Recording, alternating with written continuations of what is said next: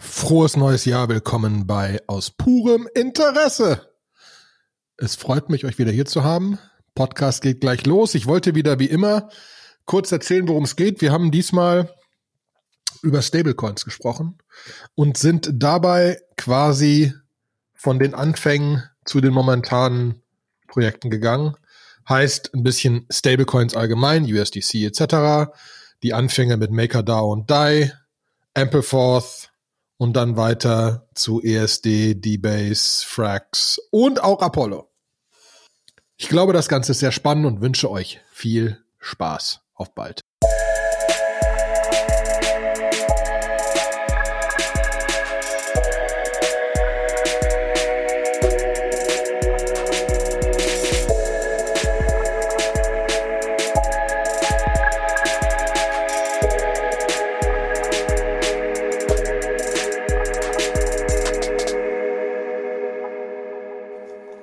Einen wunderschönen guten Tag.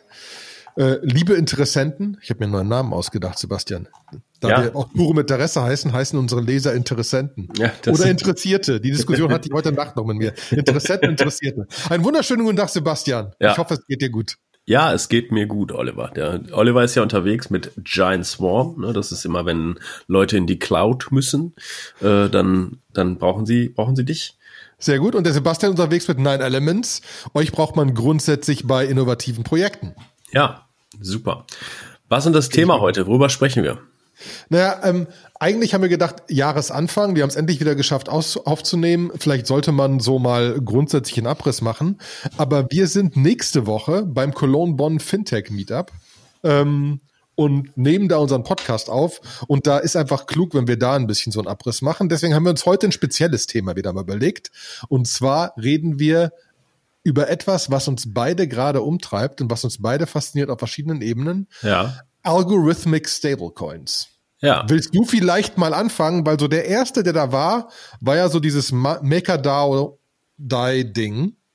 Genau. Wir können ja, du dir schon lieber angeguckt hast. Genau, wir können, wir können ja nochmal einen, einen Gang zurückschalten. Stable, okay. Stablecoins oder das Problem von Kryptowährungen ist ja, dass die hochvolatil sind. Der Bitcoin hat jetzt irgendwie in den letzten zwei Wochen irgendwie fast 25 Prozent äh, Marktanteil verloren war zwischenzeitlich, hat natürlich jetzt wieder aufgeholt oder so. Aber das ist natürlich, wenn man jetzt damit tatsächlich was machen will, ist das vielleicht doof, wenn man heute was bezahlt und 20 Minuten später ist es 25 Prozent weniger wert, aber dann drei Tage später ist wieder 30 Prozent Mehrwert. Solange es Mehrwert ist, freuen sich alle, aber wenn es mal weniger wird, dann sind die Leute sehr traurig. Und ähm, deswegen haben man sich überlegt, dass man Kryptowährungen äh, einführt, die ähm, zwar Kryptowährungen sind, das heißt, ich muss dann nicht, wenn ich mal aus Bitcoin rausgehen will, irgendwie in, in Fiat-Währungen wie Euro oder Dollar rein. Äh, und der, der erste Anbieter war, glaube ich, der US-Dollar Tether, der US-Dollar T äh, über den viel ähm, auch gehatet wird, weil man sagt sich so, dass der US-Dollar T nicht unbedingt wirklich ein US-Dollar T auch mit einem echten US-Dollar hinterlegt ist, sondern da ist so eine, genau. so eine Mischung dahinter aus Dollar und aber auch Bitcoins, aber auch äh, Aktien äh, und auch sonst genau. was. Weil und, eigentlich ja, ne, weil, weil, weil eigentlich wurde ja gesagt, wenn ich einen Stablecoin haben will, sage ich, ich habe äh, 5 Milliarden US-Dollar und tu die wohin und dann habe ich 5 Milliarden US-Dollar als Stablecoin. Mhm. USDC funktioniert genau so. Dieses Collateralized 1 zu 1, 100 Prozent, was Tether äh, so ein bisschen sagt oder auch nicht oder auch doch und das führt zu diesem Ärger. Mhm. Und da ist jetzt auch am 15. Januar ein spannender Termin, weil am 15. Januar müssen sie so Akten äh, bei, einer, bei einer Klage äh, weiterreichen, wo irgendwie daraus hervorgeht, wie sie denn jetzt genau ähm, das Ganze hinterlegt haben, dass das auch stimmt.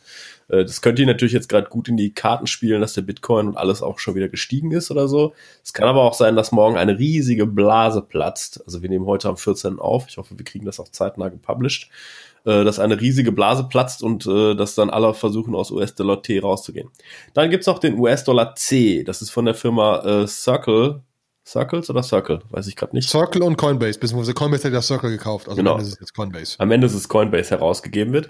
Da ist es tatsächlich so auditierbar, dass ein US-Dollar C auch wirklich mit einem Dollar gebackt ist. Also das ist relativ safe. So, jetzt kann man natürlich sagen, also okay, jetzt habe ich ein Stablecoin, aber das ist ja trotzdem sehr zentral. Ne? Wenn da jetzt mal eine Regierung dran will und mich zensieren will, dann gehen die einfach daher und ähm, und, und, und sperren, äh, weisen Coinbase an, mein Konto zu sperren, freezen da irgendwas und so und dann, dann stehe ich da. Ich meine, solange ich sie schon aus dem System rausgezogen habe, ist das dann okay, aber solange sie äh, da auf dem Exchange rumliegen oder so, da kann dann noch viel passieren.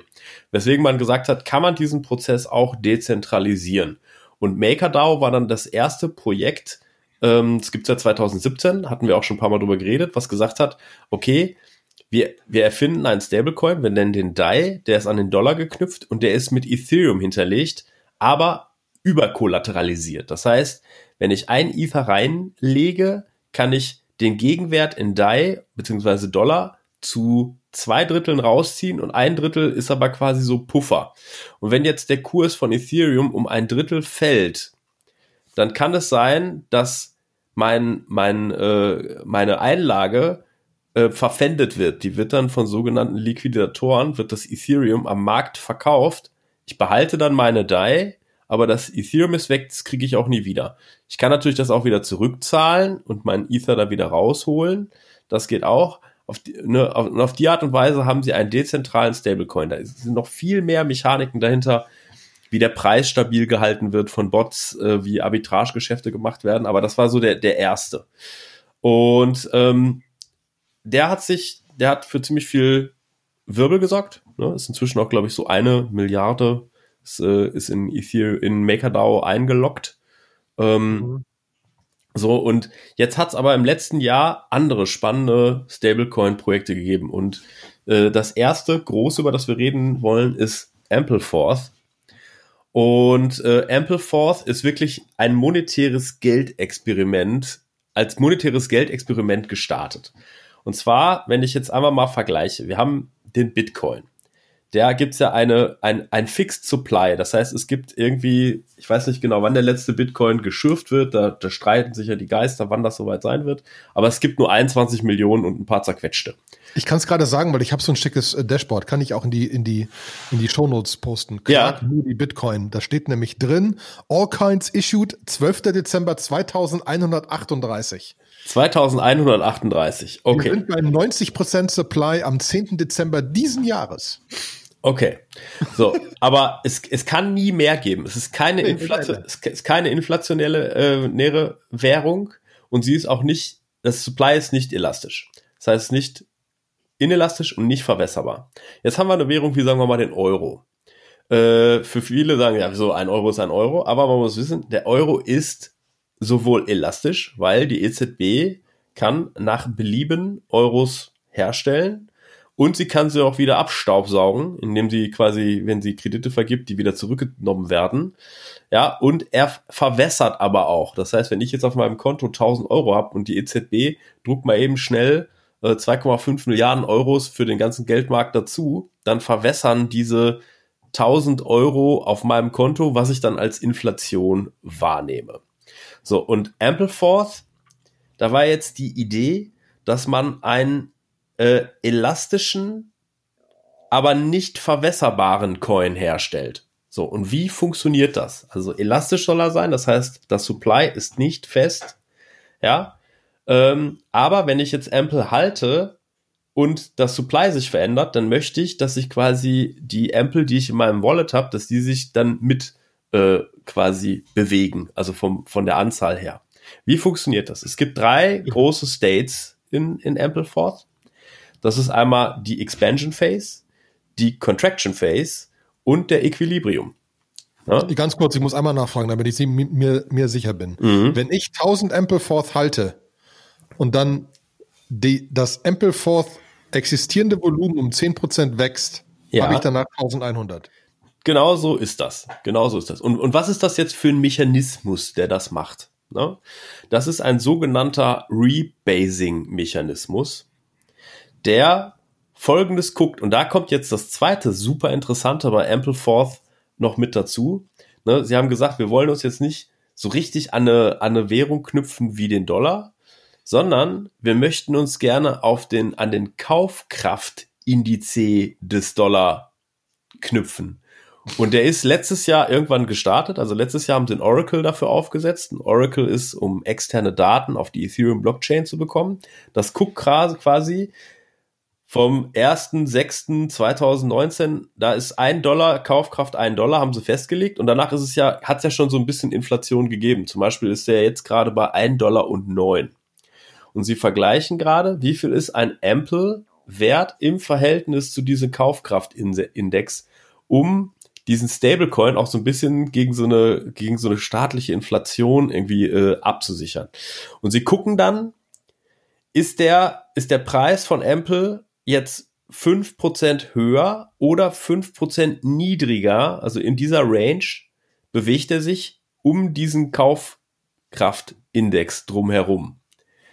Das ist wie so ein Threshold, wenn das 5% höher ist, also quasi äh, zu viele Amples auf dem Markt sind und ich irgendwie gucken muss, dass das Ding eigentlich günstiger wird, dann mache ich eine Contraction, dann nehme ich Supply raus, dann mache ich weniger Amples, nehme Staubsauge quasi Amples aus dem System ab.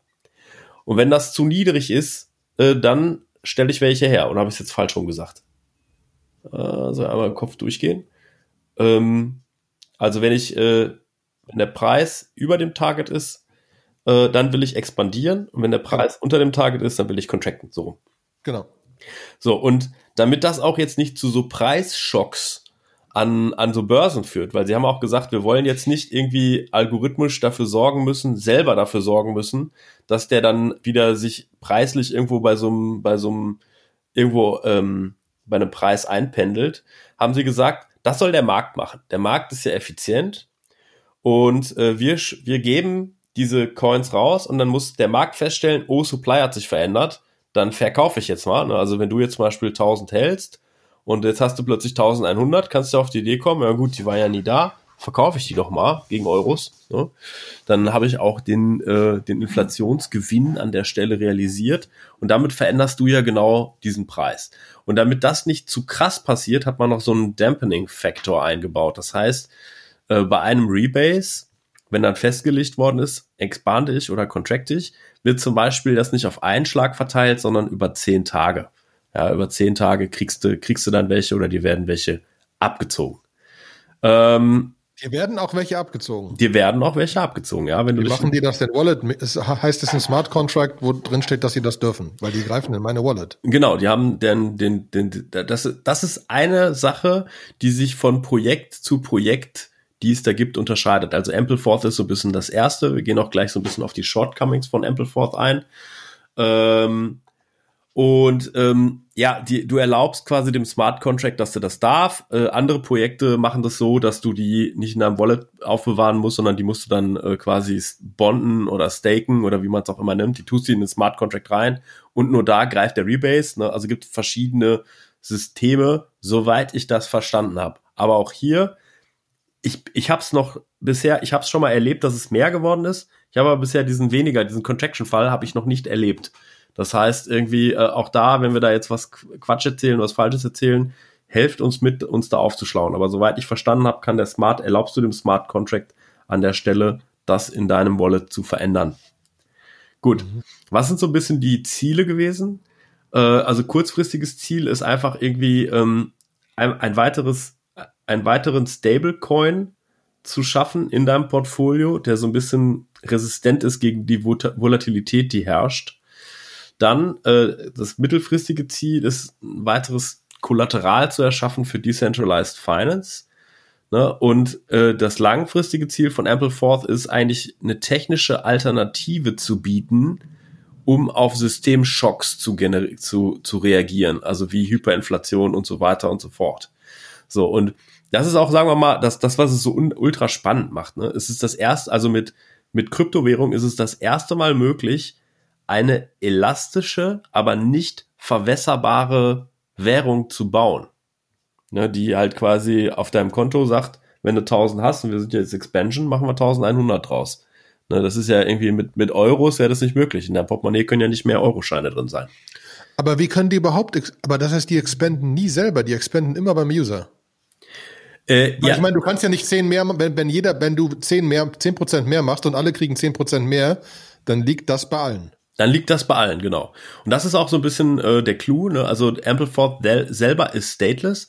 Also Ampleforth muss dann über alle Wallets gehen, die das halten und das dann da auch dann quasi erweitern. bei jedem Rebase. Ja. Und die burnen die Tokens. Die selber. burnen auch die Tokens selber, genau. So. Ähm, es gibt auch eine weitere Möglichkeit, Ample-Tokens zu bekommen. Äh, um das Ganze zu kickstarten, hatten sie auch bei Uniswap so einen so Pool eingerichtet, Ample Ether, Liquiditätspool, wo du als Reward dann auch wieder Amples bekommst. So, und ähm, so, wie, wie gut funktioniert Ampleforth jetzt? Also erstmal, äh, das Projekt gibt es jetzt noch nicht so wahnsinnig lange, so knapp anderthalb Jahre, 500, 500 Tage. Und da war eigentlich so bei 75 Prozent der Rebases, also jeden Tag wird so ein Rebase durchgeführt, war außerhalb des Thresholds. Das heißt, es musste gerebased werden. Ähm, das ist jetzt, sagen wir mal, noch nicht, also wenn ich einen Coin sehr stabil halten will, ist das jetzt noch nicht so super geil. Ne, wenn irgendwie in, äh, in drei Viertel aller Fälle ich eigentlich dann doch eingreifen muss. So. Abgesehen davon, dass ich sehr gespannt bin, was mein Steuerberater zu diesem Experiment sagen wird.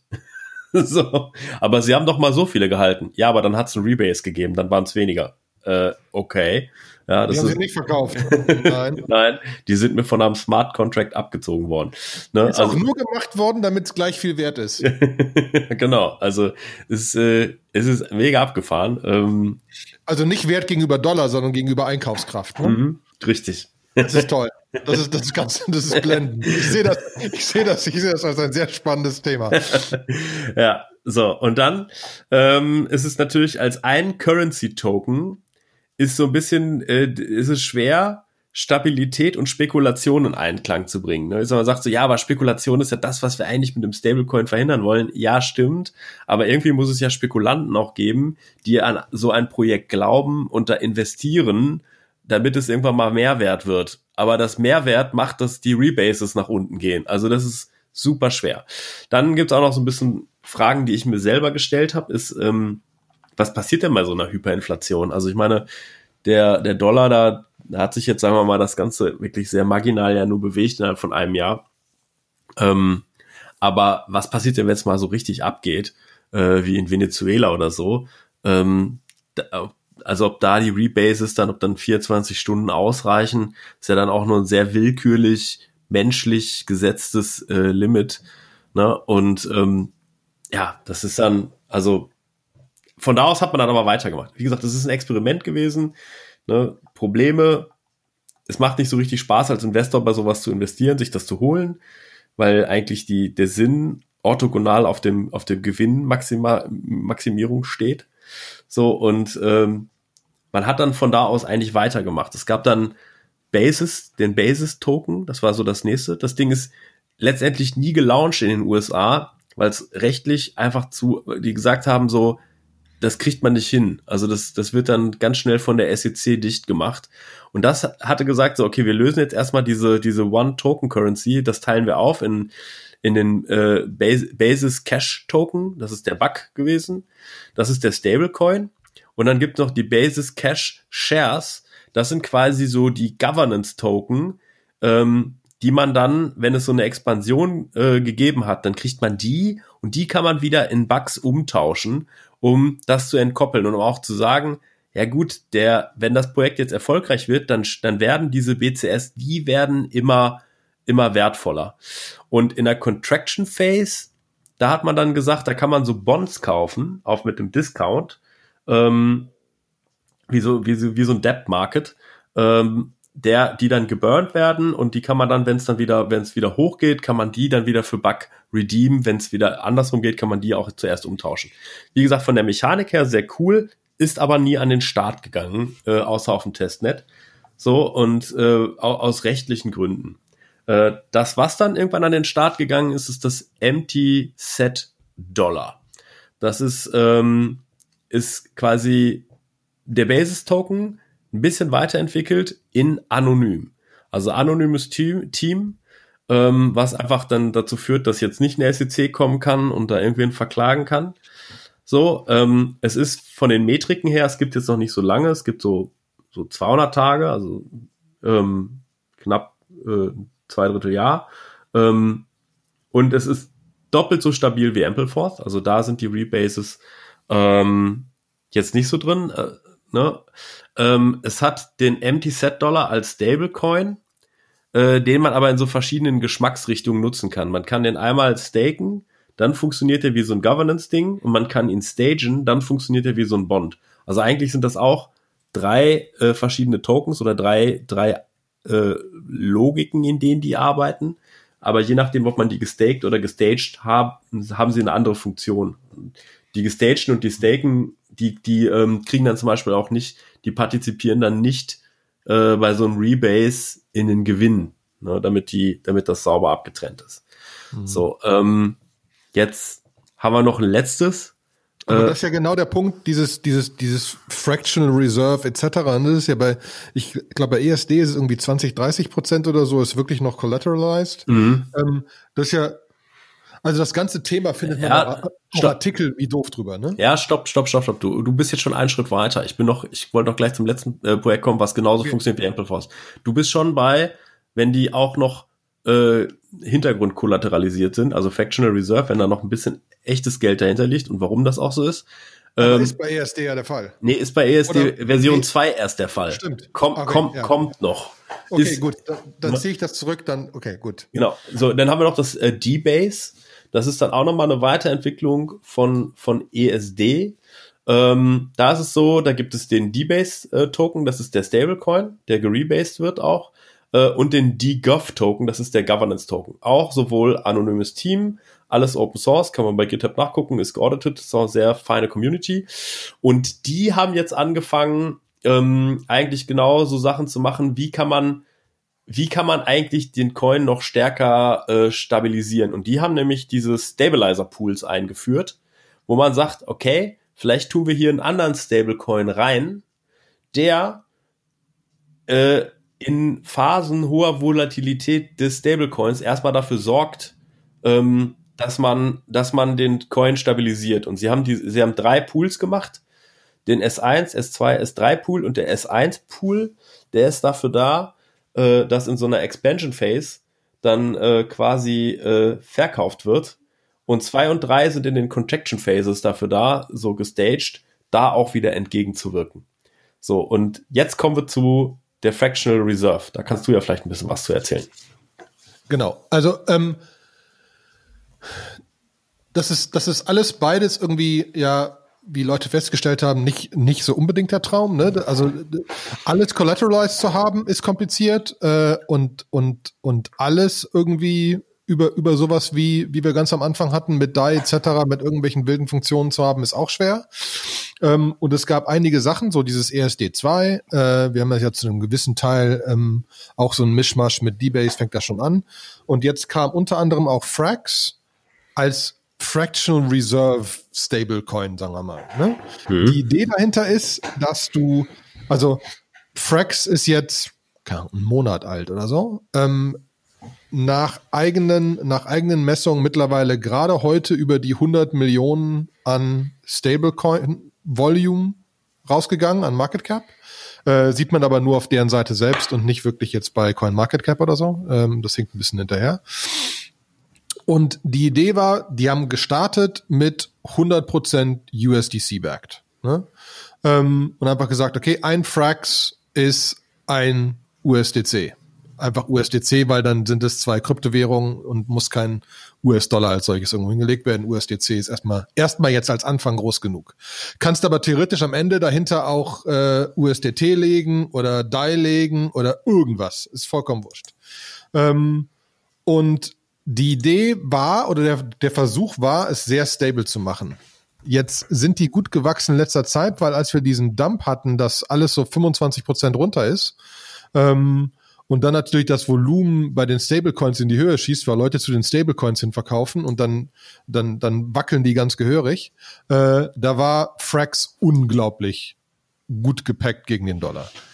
Wie funktioniert das? Es gibt zwei Coins. Du hast, du hast Frax als den Stablecoin, der vom Ziel her immer ein Dollar wert ist. Ähm, wenn, wenn du jetzt irgendwo ähm, äh, über einem, einem Dollar wärest, dann kannst du jederzeit, ne, das ist nicht limitiert, kannst jederzeit tun, Frax minten. Ähm, und du kann, du, du, du, du packst da quasi ein USDC rein und kriegst einen Dollar Frax raus, wenn wir jetzt bei 100% collateralized sind. Ähm, kannst du aber auf dem offenen Markt verkaufen, gibt dann irgendwie mehr Frax und so weiter, das event sich aus, geht wieder zu einem Dollar hin. Jetzt wird's halt spannend. Wenn wir dieses Collateralization Ratio auf 90 Prozent schieben, heißt der Frax ist nicht mehr 100 Prozent ein Dollar, dann geht das Minden auch. Aber darüber hinaus gibt's eine zweite Currency, FXS. Das ist deren, deren Governance Token. Ähm, und du kriegst dann, du tust dann ein USDC rein. Du kriegst aber ähm, quasi für 90 Cent kriegst du Frax, der einen Dollar wert ist. Achtung, kurzer Mindfuck. Äh, und du burnst für 10 Cent FXS. Die sind dann weg. Es gibt auch eine schöne Chart, wie viel, wie viel Millionen an FXS schon geburnt worden sind. Ähm, das heißt, jedes Mal, wenn das Ding über einem Dollar liegt und wir diesen Collateralization Ratio unter 100 haben, burnst du, wenn das da drüber gehst und du das ausgleichen willst, burnst du quasi FXS-Tokens. Wenn es drunter ist, kriegst du wieder deinen Tracks für einen Dollar und kriegst dazu noch frisch gemintete FXS. Die, du, die dann, die dann frisch generiert worden ist. So schwankt ein bisschen immer diese, dieses, dieses, dieses FXS-Volumen. Hm. Ähm, und äh, so versuchen die das noch anders stabil zu halten, weil du dann wieder mit dem FXS spielen kannst und da halt da der da, da der Preis auch fluktuiert und das spielt alles so miteinander miteinander rein, so dass es das Ganze nach, nach allem, was ich bis jetzt auch gelesen habe, wesentlich spielbarer halt auch macht. Ne? Du kannst in FXS investieren und der kann steigen und dann burnst du wieder weniger, wenn das über einem Dollar ist und dann kann wieder jede, jede, jede Stunde oder jeden Tag kann jemand, kann jemand voten und sagen, ich hätte aber gerne, dass jetzt der Collateralization Ratio von 90 Prozent auf 89,75 Prozent geht wenn das Leute noch okay finden, dann funktioniert das. Wenn die das nicht mehr okay finden, dann geht das wieder irgendwie ein bisschen schief und dann, und dann sinkt der Collateralization Ratio wieder, weil jemand anders wieder in die andere Richtung votet und so weiter und so fort. Und es sieht einfach im Moment so aus, dass sie es sehr, sehr stabil hinkriegen. Wie sehr das langfristig funktioniert und wo der Collateralization Ratio aufhört, weiß jetzt so keiner. Wissen die selbst auch nicht. Sie wollen es halt genau über den Markt bauen. Sie haben dazu äh, Fractal Finance, kann man draufgehen, kann man die App starten, kann es mit seinem mit seiner Metamask verbinden oder so. Eine sehr schöne App gebaut, ne? ähm, wo man sehr schön sieht. Na, schön, äh, schön ist sie nicht, aber sie funktioniert gut. Ich finde sie sehr schön. das ist jetzt Geschmackssache, das gebe ich zu. Okay, schön. Aber sie, also von den von den Dingern da draußen, die man so nutzen kann, würde ich jetzt behaupten, ist es schon gar nicht so schlecht. Ja, das stimmt. Ähm, und ähm, du kannst halt jetzt zum Beispiel auch Liquidität providen ne? und sagen, okay, du lockst jetzt äh, in Uniswap einen Pool äh, mit äh, USDC und Frax, eins zu eins. Ähm, und du verdienst dafür FXS-Tokens als Incentive, das zu tun. Und das ist auch wieder, je nachdem, wie der Pool ist und wie das ist, wird das automatisch angepasst, angepasst von den Funktionen her, was du da kriegst. Äh, da kriegst du im Moment, glaube ich, äh, 60 Prozent. Ich weiß es jetzt gerade nicht auswendig, müsste ich nochmal gucken. Ähm, beim Staken von USDC äh, zu, zu Frax äh, in, einem, in einem Uniswap Liquidity Pool bist du im Moment bei 81 Prozent. Das fluktuiert, fluktuiert hin und her. Wenn du diesen, in diesen Pool Liquidity gibst und das bis zu drei Jahren lockst, kriegst du das Zweifache, Dreifache davon. Mhm. Du kannst also, desto länger du, also wenn du sagst, ich glaube daran und du das länger lockst, kriegst du prozentual mehr. Ähm, genau das gleiche kannst du aber auch zum Beispiel bei dem Frax FXS Pool machen, ähm, wo, wo, wo der Return irgendwie im Moment bei 200 Prozent liegt, schon bei 600 Prozent lag im Jahr. Ähm, wo du aber auch das Problem von dem, was wir schon mal besprochen hatten, von, von diesem Impermanent Loss hast. Du hast halt das Problem, dass natürlich jetzt zum Beispiel hat sich der Wert von einem FXS einfach verdreifacht und äh, Frax bleibt logischerweise bei einem Dollar stabil. Das ist für so einen Impermanent Loss ziemlich doof. Also mhm. das, das, das geht da relativ rasant in die Höhe.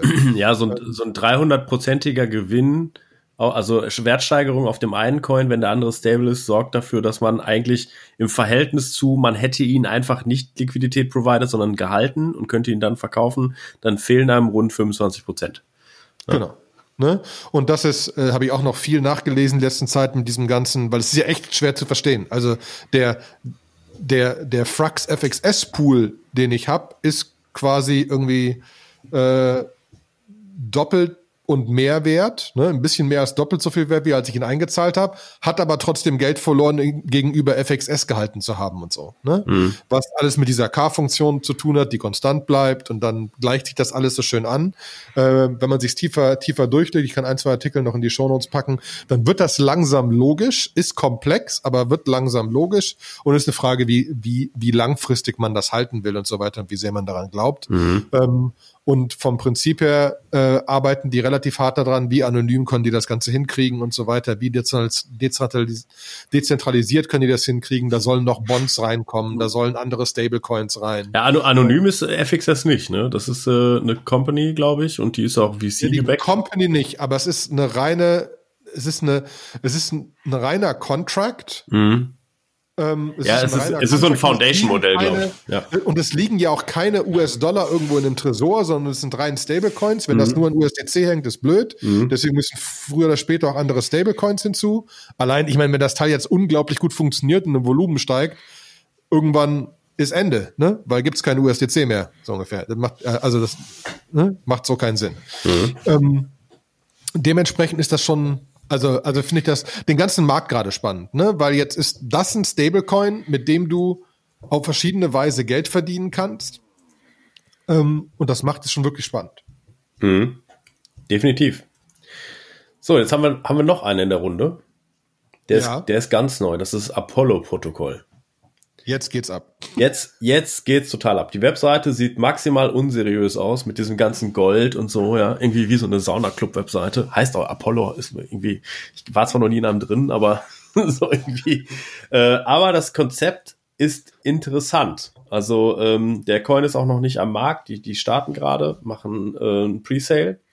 Äh, ist, ist anonym und sagen, wir sind die dritte Generation Stablecoins ähm, weil wir haben nicht nur wie bei D-Base und, und, oder bei Frax so ein Zwei-Token-Modell, sondern wir haben ein Drei-Token-Modell, ja, und das muss dann da unfassbar besser sein. Und zwar hat dieses Apollo äh, drei Coins. Einmal den AOY, ja, ähm, den AOX und den AOZ. Der AOY ist im Prinzip der Stablecoin, der an eine stabile Währung geknüpft ist, der halt immer sehr stabil bleibt. Der AOX ist ein Growth Coin, der einer maximalen Volatilität unterliegt, also der, der sehr volatil ist. Äh, und der AOZ sind quasi die Shares, die für Governance und quasi so Coupons genutzt, genutzt werden, um äh, das irgendwo so halt das Protokoll sich weiterentwickeln kann, Dinge entschieden werden können. So, und ähm, eine, die erste spannende Sache, die, ähm, die da drin ist, auch der AOX, der hat auch wieder ein elastisches Supply. Ähm, und das ist diesmal nicht an den Dollar geknoppelt, ich glaube, gekoppelt. Da wollen sie, glaube ich, so ein bisschen dem ganzen, äh, dem ganzen, diesem Bankcharter, diesem Stable Act entkommen, der sagt so, ja, wenn ihr ein Stablecoin seid, dann müsst ihr und euch sagt, wir sind an den Dollar, dann braucht ihr aber eine Banklizenz, indem sie sagen, wir knüpfen uns nicht an den Dollar, sondern sie knüpfen sich an, an, an ein Basket von bestimmten Assets. Also zum Beispiel äh, Crude Oil aus den USA, Natural Gas aus China, Gold aus Japan, Silber aus Deutschland äh, und so weiter. Haben sie so eine Liste gemacht, haben gesagt, zu wie viel Prozent sie das dann auch da reingewichten. Ja, und haben gesagt, das packen wir als Basket irgendwo zusammen und knüpfen es daran. Und erst wenn es davon abweicht um drei Prozent, dann werden diese Rebasing-Mechanismen äh, quasi äh, ausge, ausgeschüttet. Mhm. Na? Und ähm, das ist natürlich äh, dann auch wieder ganz interessant für Regulatoren, also weltweit da drin irgendwas gemacht hat, äh, dem Ganzen so zu entkommen. Ähm, und dann haben sie eine so eine Kaskade, wo sie sagen, okay, dieses Rebasing aus dem AOY, der stabilisiert, nee, aus dem AOX, der stabilisiert den AOY. Ja, das ist so, das kann man sich oft in deren White Paper durchlesen, wie die äh, Mechaniken genau funktionieren, ähm, wie man die, die Shares äh, quasi als Rewards bekommen kann, indem man Liquidität provided und so weiter und so fort. Und ähm, das ist schon recht spannend, ähm, weil sie halt sagen, wir sind jetzt so ein bisschen, also erstmal irgendwie, wir haben nicht ein, ein Fiat, an das wir uns packen, sondern wir haben so einen kompletten Basket. Ne, wir haben irgendwie äh, drei Spieler, von denen wir auch von einem sagen, der ist, der hat eine hohe Volatilität, damit kann man auch quasi spekulieren. Ne, ähm, so, äh, wir haben nicht die Angst, dass wir von, von Stable Act irgendwie betroffen werden. Äh, wir haben, wenn es Contradiction gibt, haben wir so ein Couponing-Modell über die Shares abgebildet, wo wir, wo wir Sachen machen können. Also die versuchen aus all diesen Problemen, die es bei Ampleforce, MTZ-Dollar und so weiter und so fort gegeben hat, äh, wollen sie gelernt haben und gucken, ob sie das machen können. So und äh, ob das erfolgreich sein wird, keine Ahnung. Also äh, das Witzige ist bei diesem Team dahinter dann. Bitte. Wer ist denn das Team dahinter? Oder kennt man das? Ähm, nee, das Team ist anonym. Ähm, nee, ist nicht anonym. Entschuldigung, es ist nicht anonym, aber es ist, äh, glaube ich, auch nicht ein, es ist nicht eine Company. Also es ist so, ähm, äh, ich, ich kenne die nicht, sagen wir mal so. Äh, Ich kenne die nicht. Ich kenne die nicht, ich kenne keinen von. Ich könnte jetzt nicht sagen, der hat schon mal Downtown mitgemacht, der hat aber Downtown mitgemacht. Die einhellige Meinung ist aber, die sind einigermaßen legit. Also sind nicht welche, die jetzt irgendwie Geld einsammeln und dann wegrennen. Ähm, aber es ist auch da so, dass es jetzt natürlich ein weltweites Projekt ist, was dann irgendwie über eine Foundation irgendwie funktioniert. Sie sind auch sehr transparent, wie, wie, ähm, wie es, wie quasi was passiert. Ne? Sie haben halt irgendwie den, den, den Token Sale und sie sagen, davon nehmen wir 5% für Team Development, 20% für Initial Liquidity, 5% äh, für, für Incentive und Rewards und äh, 2% für Maintenance, 2% für Marketing. Es klingt alles relativ ähm, jetzt. Ja, vor allem noch einigermaßen okay. Ne? Genau, noch so, einigermaßen. gehört dem Team. Ja, genau. Hm? So, das Team hält alle Tokens und kann jederzeit alles Mögliche machen. So, ähm, so äh, wie gesagt, es ist alles super spekulativ und das heißt auch nicht, dass jetzt irgendwie nächste Woche, ne, also dieses Rebasing, da kommt gefühlt jede Woche ein neues Projekt raus, weil es ist nicht so einfach wie jetzt irgendwie zum Beispiel von, von D-Base, das ist ja Open Source, das Projekt komplett zu klonen und ähm, zu sagen, ich mache jetzt auch einen, äh, so einen algorithmischen Stablecoin oder Signurage Stablecoin, wie man sie auch nennt, äh, Geldschöpfung Stablecoin zu machen aber es ist nicht schwieriger, so ein Ding auch wirklich zu community-mäßig zu bootstrappen, ne? weil man braucht eine gewisse initiale Liquidität, damit man in Contradiction Expansion Phases auch äh, reagieren kann. Also braucht man schon eine prall gefüllte Reserve. Das sieht man ja auch bei Frax dass die am Anfang gestartet sind mit einer hundertprozentigen Kollateralisierungsrate. Ähm, und da, da gehört ein, da ist ein immenser Aufwand dahinter. Also ihr kann nicht einfach das Ding klonen und sagen, hallo, hier bin ich. IBIMS als Stablecoin und dann äh, geht's total ab, sondern ähm, man, man muss da schon Zeit reinstecken und auch irgendwie die Leute bewegen, äh, da Geld zu investieren äh, und sich die, die Token Economics auch richtig bauen. Das fand ich ganz interessant, mal bei Frax zu sehen, dass sie das eigentlich so ein bisschen ehrlich gesagt verkackt haben. Ja, ähm, die sind ja in den Start gegangen mit einem Liquidity Provider Pool, der war äh, FXS und ETH um als Reward wieder FXS zu bekommen. Und sie hatten dann auch die, du hattest die Möglichkeit, dass du Frax minden konntest, einfach nur mit US-Dollar C. Und das, was dann passiert ist, ist, der FXS ist unglaublich im Wert gefallen. Der ist rausgekommen, ist, glaube ich, mit 20 oder 25 Dollar gestartet und ist sofort in den Keller gefallen, auf 5 Dollar runter innerhalb von ein paar Tagen. Ähm, warum? Weil es einfach kein Incentive gab, äh, den nicht zu verkaufen ja, irgendwie den zu halten. Und dann haben sie ganz schnell das abgeändert, dass sie gesagt haben, ey, wenn du jetzt Frax minden willst, dann kannst du das nur tun, indem du auch ein paar äh, FXS quasi burnst. Du brauchst FXS, um Frax zu bekommen. Ne, und haben das, haben das dahingehend umgestellt und haben dann auch nochmal den Pool, haben gesagt so, ja, okay, jetzt habe ich, kann ich aber trotzdem ja FXS als, als Reward kriegen aus Ether und haben das auch nochmal umgestellt als, wir machen jetzt einen Pool FXS Frax, der dir FXS gibt, um die eigene Währung zu pushen. Ne, das ging natürlich nur, weil auch schon so ein bisschen initiale Liquidität da war. So, aber ist dann auch ganz interessant, wie, wie quasi die Projekte sich selber so bootstrappen und wie schnell die sich verändern. äh, in der ersten Woche. Das war dann für die Leute zum Beispiel. Ja, müssen, ne? ja, ja, genau, weil es war für die Leute zum Beispiel total der Horror, die gesagt haben, ich mache hier meinen FXS ETH Pool und ich lock den für drei Jahre, um diesen dreifachen äh, Reward zu bekommen. Und dann kommt eine Woche später die, das Announcement, äh, wir deprecaten den Pool, auf diesem Ding gibt's keine Rewards mehr. so, und die so, ja, okay, werden dann auch meine, meine LP-Tokens geunlockt? Nee, das geht nicht. Den Contract können wir leider nicht anfassen, den haben wir nicht upgradable gemacht. So, ähm, da sind, äh, da hat's äh, viel böses Blut gegeben. Die haben sich dann letztendlich irgendwie geeinigt, aber ähm, da, das war dann kritisch, sagen wir mal. Genau, aber ich meine, also die Community hat überlebt, die Community ist immer noch aktiv, die, äh, also, ne, und ich glaube, eins, eins der Probleme kann natürlich aber wirklich wieder ein Permanent Loss Problematik gewesen sein in einem Ding, dass einfach Ether zu krass gestiegen ist in der Zeit, ne? Mhm. Anfang Dezember zu Anfang, Anfang Januar war halt, also das, wenn, also wenn wirklich, wenn FXS so gefallen ist am Anfang. Ne, und der Ether hat sich ja in der Zeit. Wenn der Ether so gestiegen ist, dann war das, dann war das die Hölle. Genau. Ja? Dann war das einfach ganz, ganz, ganz kacke. Genau. Das fände ich auch mal spannend, dass wir vielleicht eine Folge machen, wie man, ähm, wenn man ein Kryptoprojekt macht, was für ein Modell man auswählt, wie man seine Tokens baut. Ob man sagt irgendwie, wir wollen irgendwie einen, einen Haupttoken haben, der irgendwas kann, zum Beispiel stabil ist oder was weiß ich. Und dann will man einen Governance-Token haben. Und wie macht man jetzt, dass der Governance-Token mehr wert ist? Kriegt der, sagen wir mal, eine Dividende aus, aus einem anderen Coin oder ähm, wird der, wann immer irgendwas zu viel da ist oder Gewinne da sind, wird der geburnt, so wie bei Maker. Und da gibt es ja ganz viele Modelle, äh, wie so Krypto-Projekte eigentlich was machen.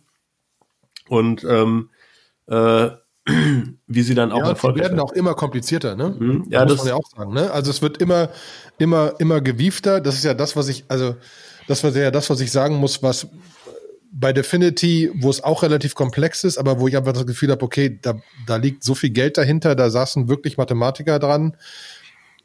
Teilweise finde ich die Teams auch okay. Das ist auch, also ich finde das Frax-Team spannend, aber es sind jetzt keine Wirtschaftsmathematiker, ne? Es sind Krypto-Leute. Ähm, das mag nicht unbedingt schlimm sein, aber ich bin immer noch teilweise, okay, haben wir da wirklich alle Kleinigkeiten durchdacht? Ich meine, viele von den Stablecoins werden dadurch stable gehalten zu einem Großteil, dass halt man Arbitragegeschäft machen kann und du Bots bauen kannst, die im Kryptomarkt relativ effizient funktionieren. Mhm. Relativ simpel. Das ist jetzt kein Hexenwerk. Aber ja. wie du sagst, du musst halt eine Community schaffen. Du musst das Ding halt groß kriegen. Das ist ja das, was immer das Problem mit den, mit den reinen Algorithmic Stablecoins war, mit den, mit den, wo gar nicht collateralized ist, dass du am Anfang einfach das nicht stable kriegst, mhm. weil du einfach kein Volumen hast. Mhm. Und so, die sind ja mit, keine Ahnung, also ähm, ich bin jetzt nicht sicher, was das, was das, was das Volumen war, ne? Aber ähm, relativ am Anfang war, war auch schon, da waren ein paar 10, 20, 30 Millionen schon drin in, in, in Frax als Total Market Cap. Ne? Äh, und das ist jetzt bei 100 Millionen, das ist schon relativ viel. Ne? Weil ja der Hauptpunkt an diesen ganzen Stablecoins ist das Volumen dahinter. Deswegen wird es spannend, wann die in, wann kommen die mit Frax in normale Märkte rein und nicht nur Uniswap. Hm. Ja? Weil jetzt, keine Ahnung, USDC ist irgendwie, ist eine Milliarde wert oder so und translated halt sechs. Ein, ein USDT äh, ist, äh, kann man ja gucken, USDT war jetzt irgendwie, wenn man schaut, äh, Tether hat eine Market Cap von 24 Milliarden und Volumen der letzten 24 Stunden von 91. Hm. Die, die setzen das ganze Ding mehrfach um pro Tag. Hm. Äh, das, äh, das musst du erstmal hinkriegen. Deswegen bin ich halt echt äh, gespannt. Liegt übrigens gerade, wo ich es aufhab, liegt der USDT genau bei einem Dollar. Sehr schön. Ähm, ja, deswegen, das ist schon spannend. spannend. So, wir nähern uns der, der 45 Minuten Schollmarke. Genau, deswegen müssen wir eh und freuen uns, freuen uns auf Feedback für unsere erste, erste Episode über Stablecoins. Ähm, ich glaube, wir werden da auch noch ein paar Mal drüber reden müssen, aber. Es wird äh, ja noch weitere neue Projekte geben. Ja, genau. Wobei es noch ganz viele andere Projekte gibt. Also wir haben äh, ganz viele interessante Gespräche mit Leuten rund um äh, rund um Versicherung und Krypto und rund um, wir haben noch, wir versuchen noch jemanden zu kriegen für IoT. Ja, das ich habe gerade über Lightning gesprochen, was mir immer noch ein ein Rätsel, eine Begeisterung gibt, weil es da, weil es da geile Projekte gibt, aber ich habe es immer noch nicht komplett verstanden. Ähm, also deswegen gibt es noch viele Sachen, glaube ich.